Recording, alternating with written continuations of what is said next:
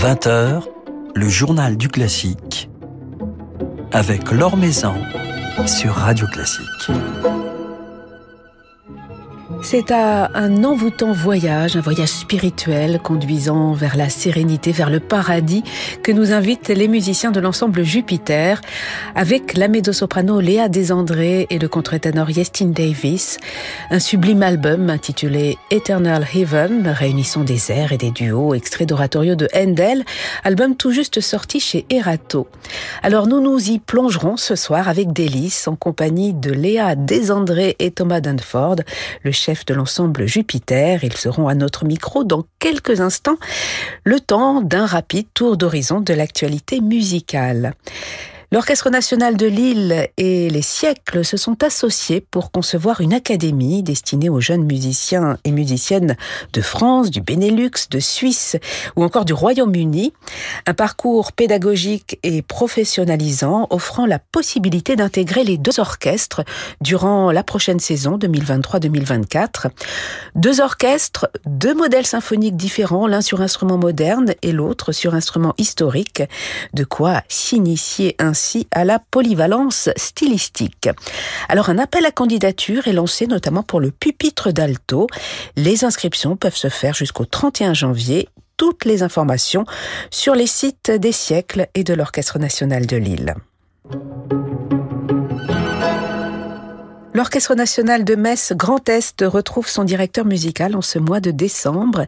David Ryland dirigera ses musiciens dès la semaine prochaine dans un programme aux accents british intitulé God Save the King avec des pages de William Walton, Gustav Holst, Samuel Barber ou encore Edward Elgar mais aussi Johann Strauss, histoire de créer des ponts entre la cour d'Angleterre et celle d'Autriche-Hongrie.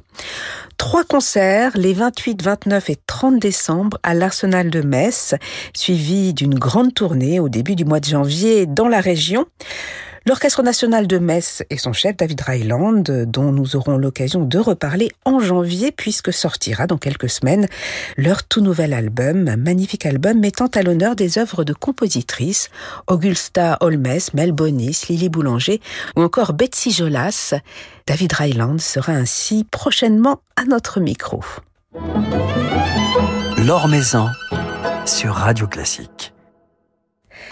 Après avoir célébré la figure des Amazones, c'est au paradis, au paradis éternel que nous transportent Léa Desandré et Thomas Dunford avec leur complice de l'ensemble Jupiter, Eternal Heaven. C'est le titre de ce merveilleux album qui vient de paraître chez Erato et auquel participe également le contre-ténor Yestin Davis.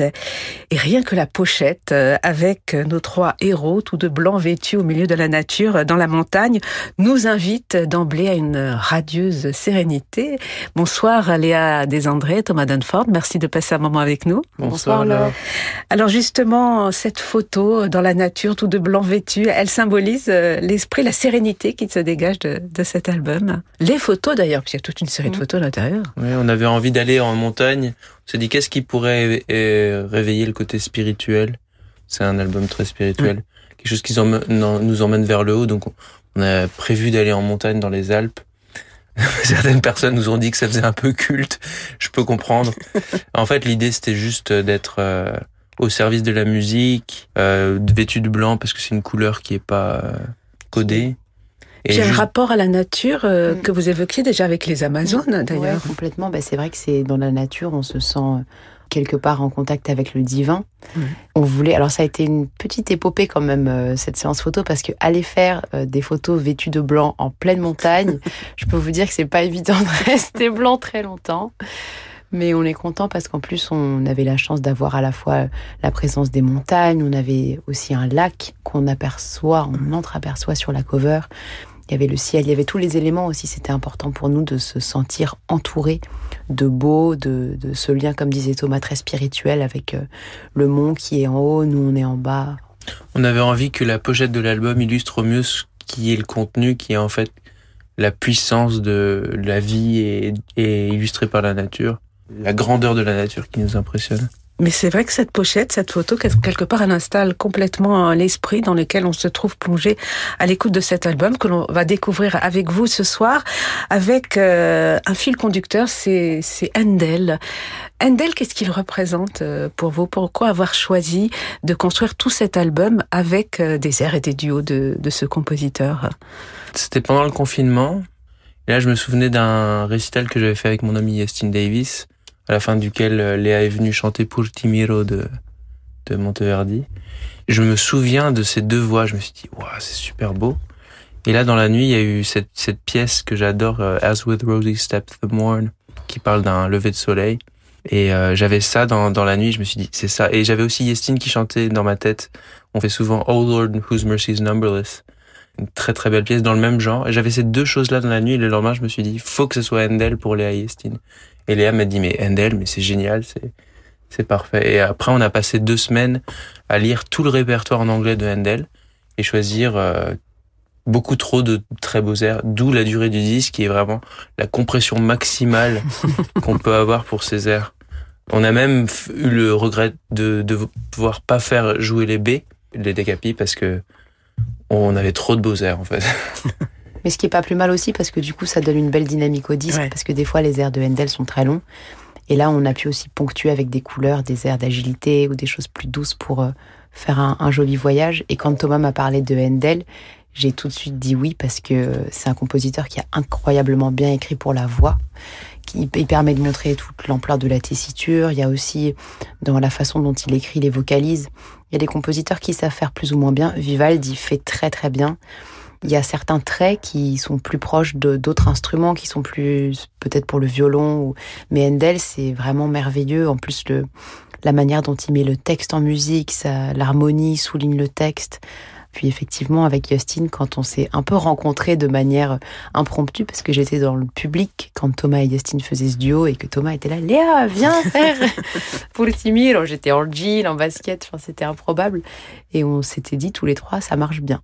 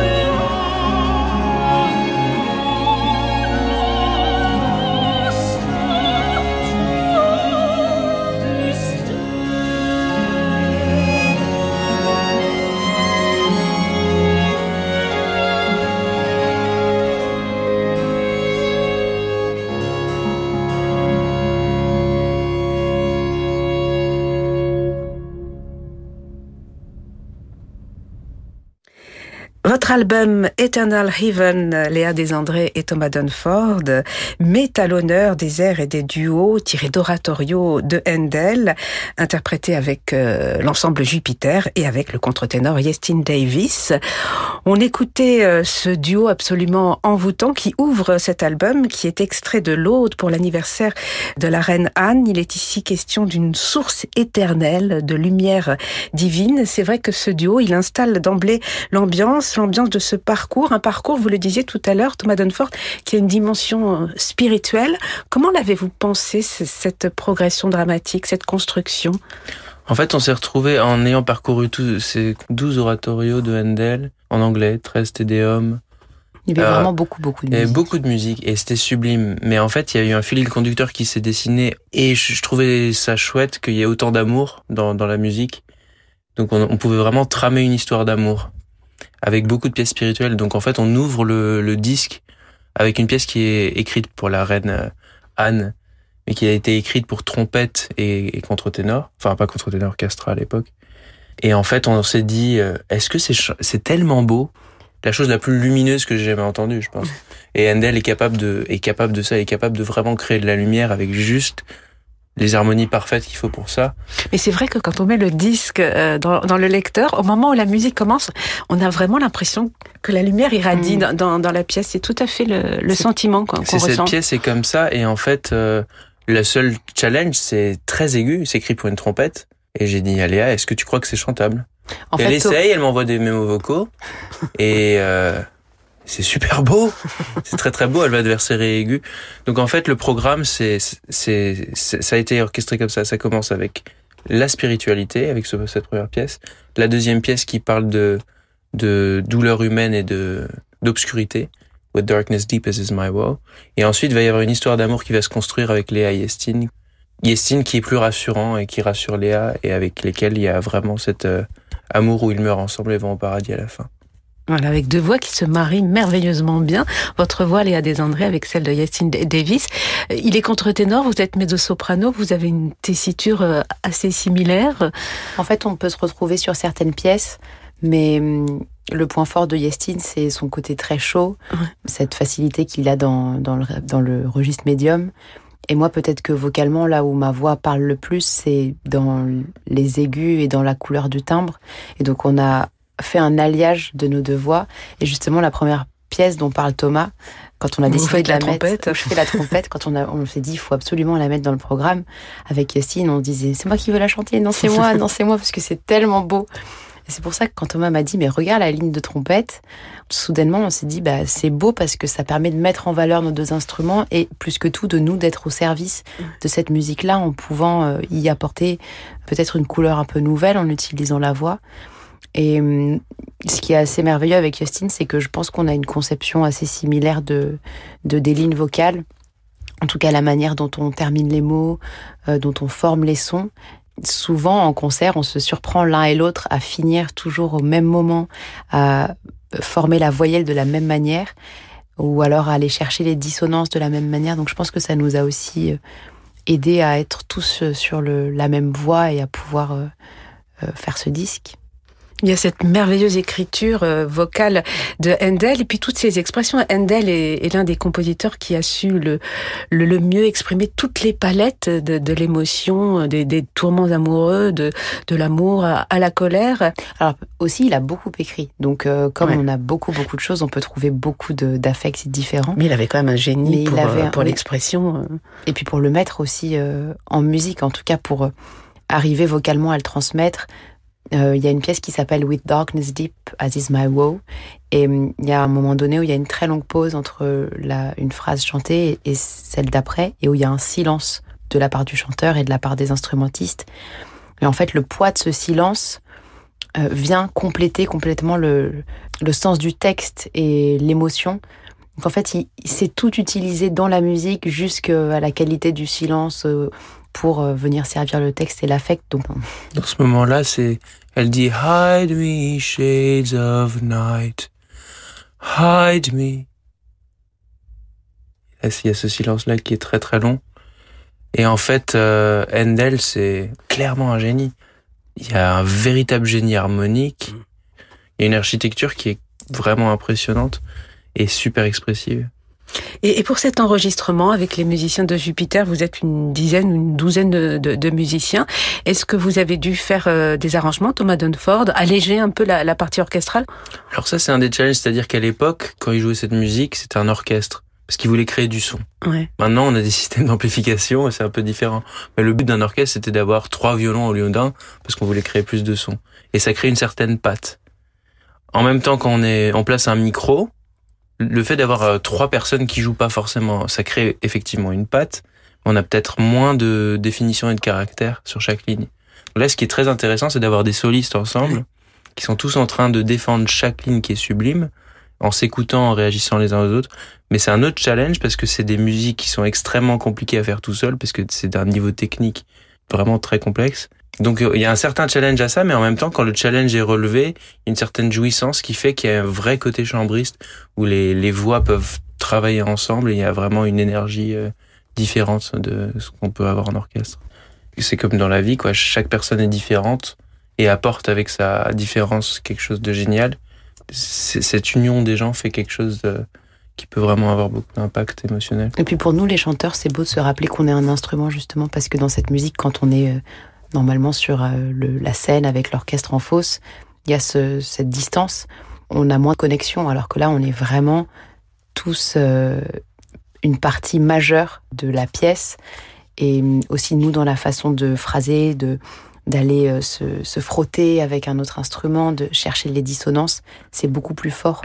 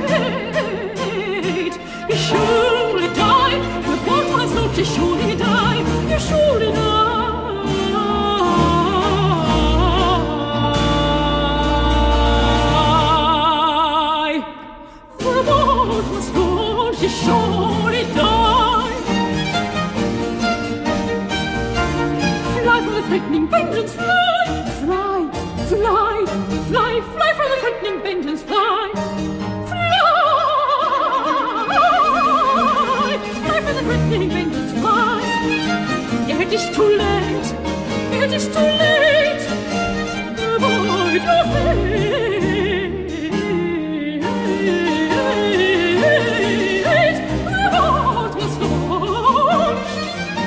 The Avoid your fate. It is too late. Avoid your fate.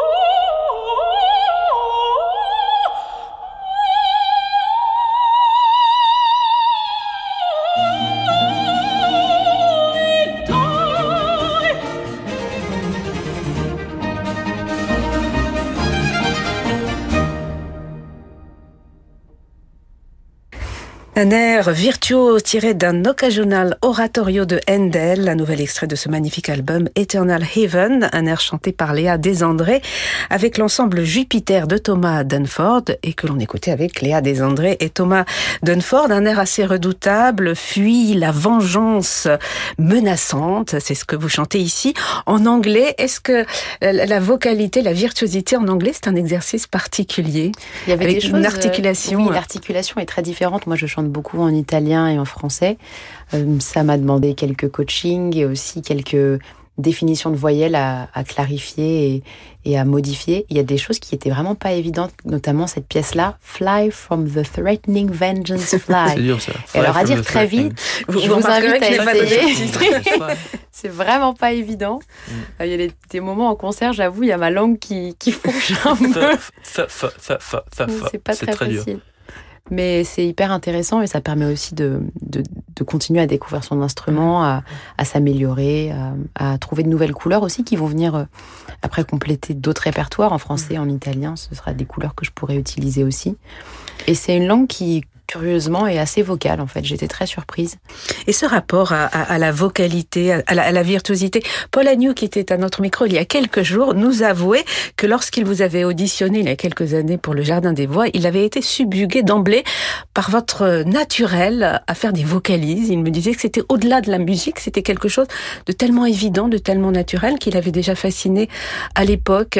Vous-même, Léa Desandré, c'est une, une espèce de plaisir euh, grisant, jouissif naturel, évident Enfin, j'imagine qu'il y a beaucoup de travail derrière tout de même. En fait, c'est quelque chose que j'ai toujours beaucoup aimé chez les autres et pas chez moi. Parce que ça fait de l'effet. Voilà, mais ça m'ennuie. En fait, je sens que le public, ça, ça les exalte et que moi, quand j'entends des vocalises, ça me rend folle de, de, de joie. Mais en fait, quand j'en fais, j'ai l'impression que je peux moins communiquer de choses que lorsque j'ai des airs lents ou ah des, des, choses euh, plus languissantes. Ou aussi probablement parce qu'il y a le challenge technique où on est très concentré dans l'exécution et mine de rien, c'est des choses euh, assez difficiles à chanter. L'air de s'émêler Nono I'll Take No Less, la piste 19 dans le programme, c'est vraiment ah quand oui, on j'hésite à la mettre, elle est un petit peu trop longue, mais je recommande ah euh, l'écoute de cette... Euh, quand on arrive au numéro 19 en, en concert, je suis toujours là, ok, c'est parti, c'est l'air le plus difficile que j'ai jamais chanté de ma vie.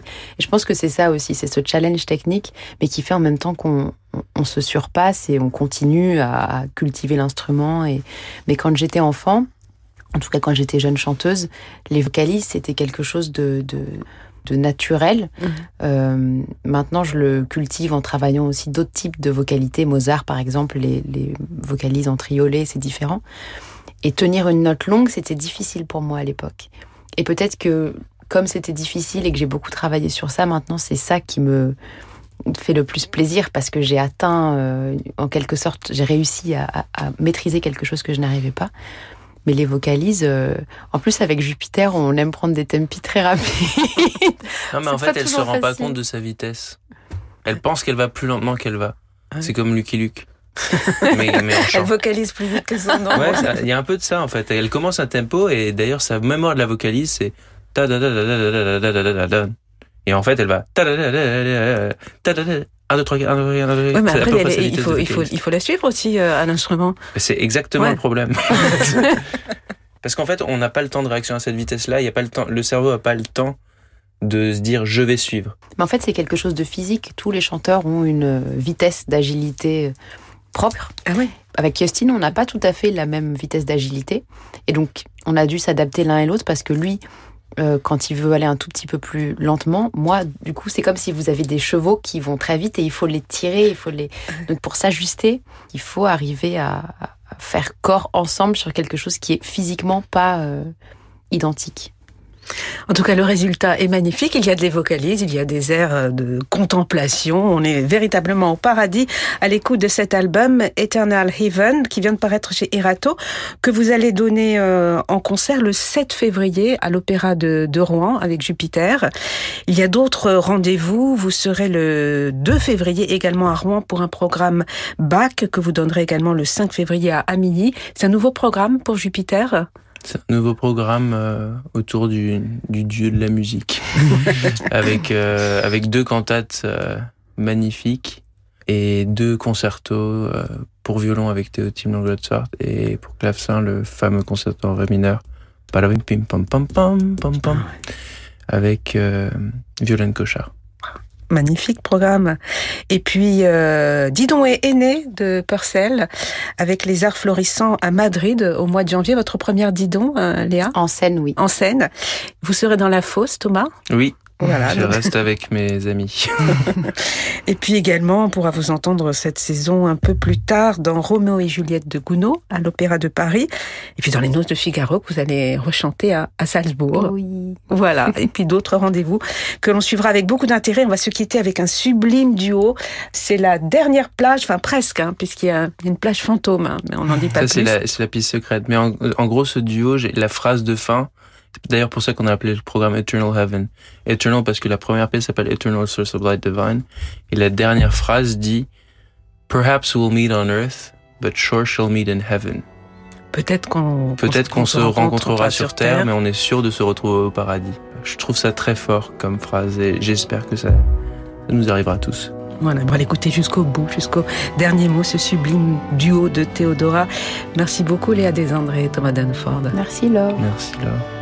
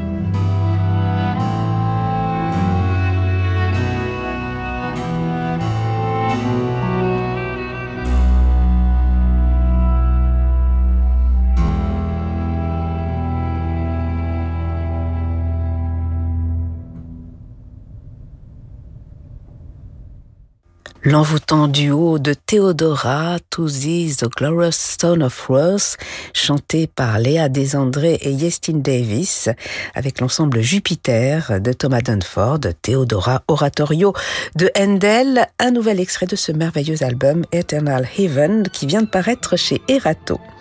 Voilà, c'est la fin de ce journal du classique. Merci à Noémie Oraison pour sa réalisation. Demain, nous serons en compagnie du compositeur Carole Beffa.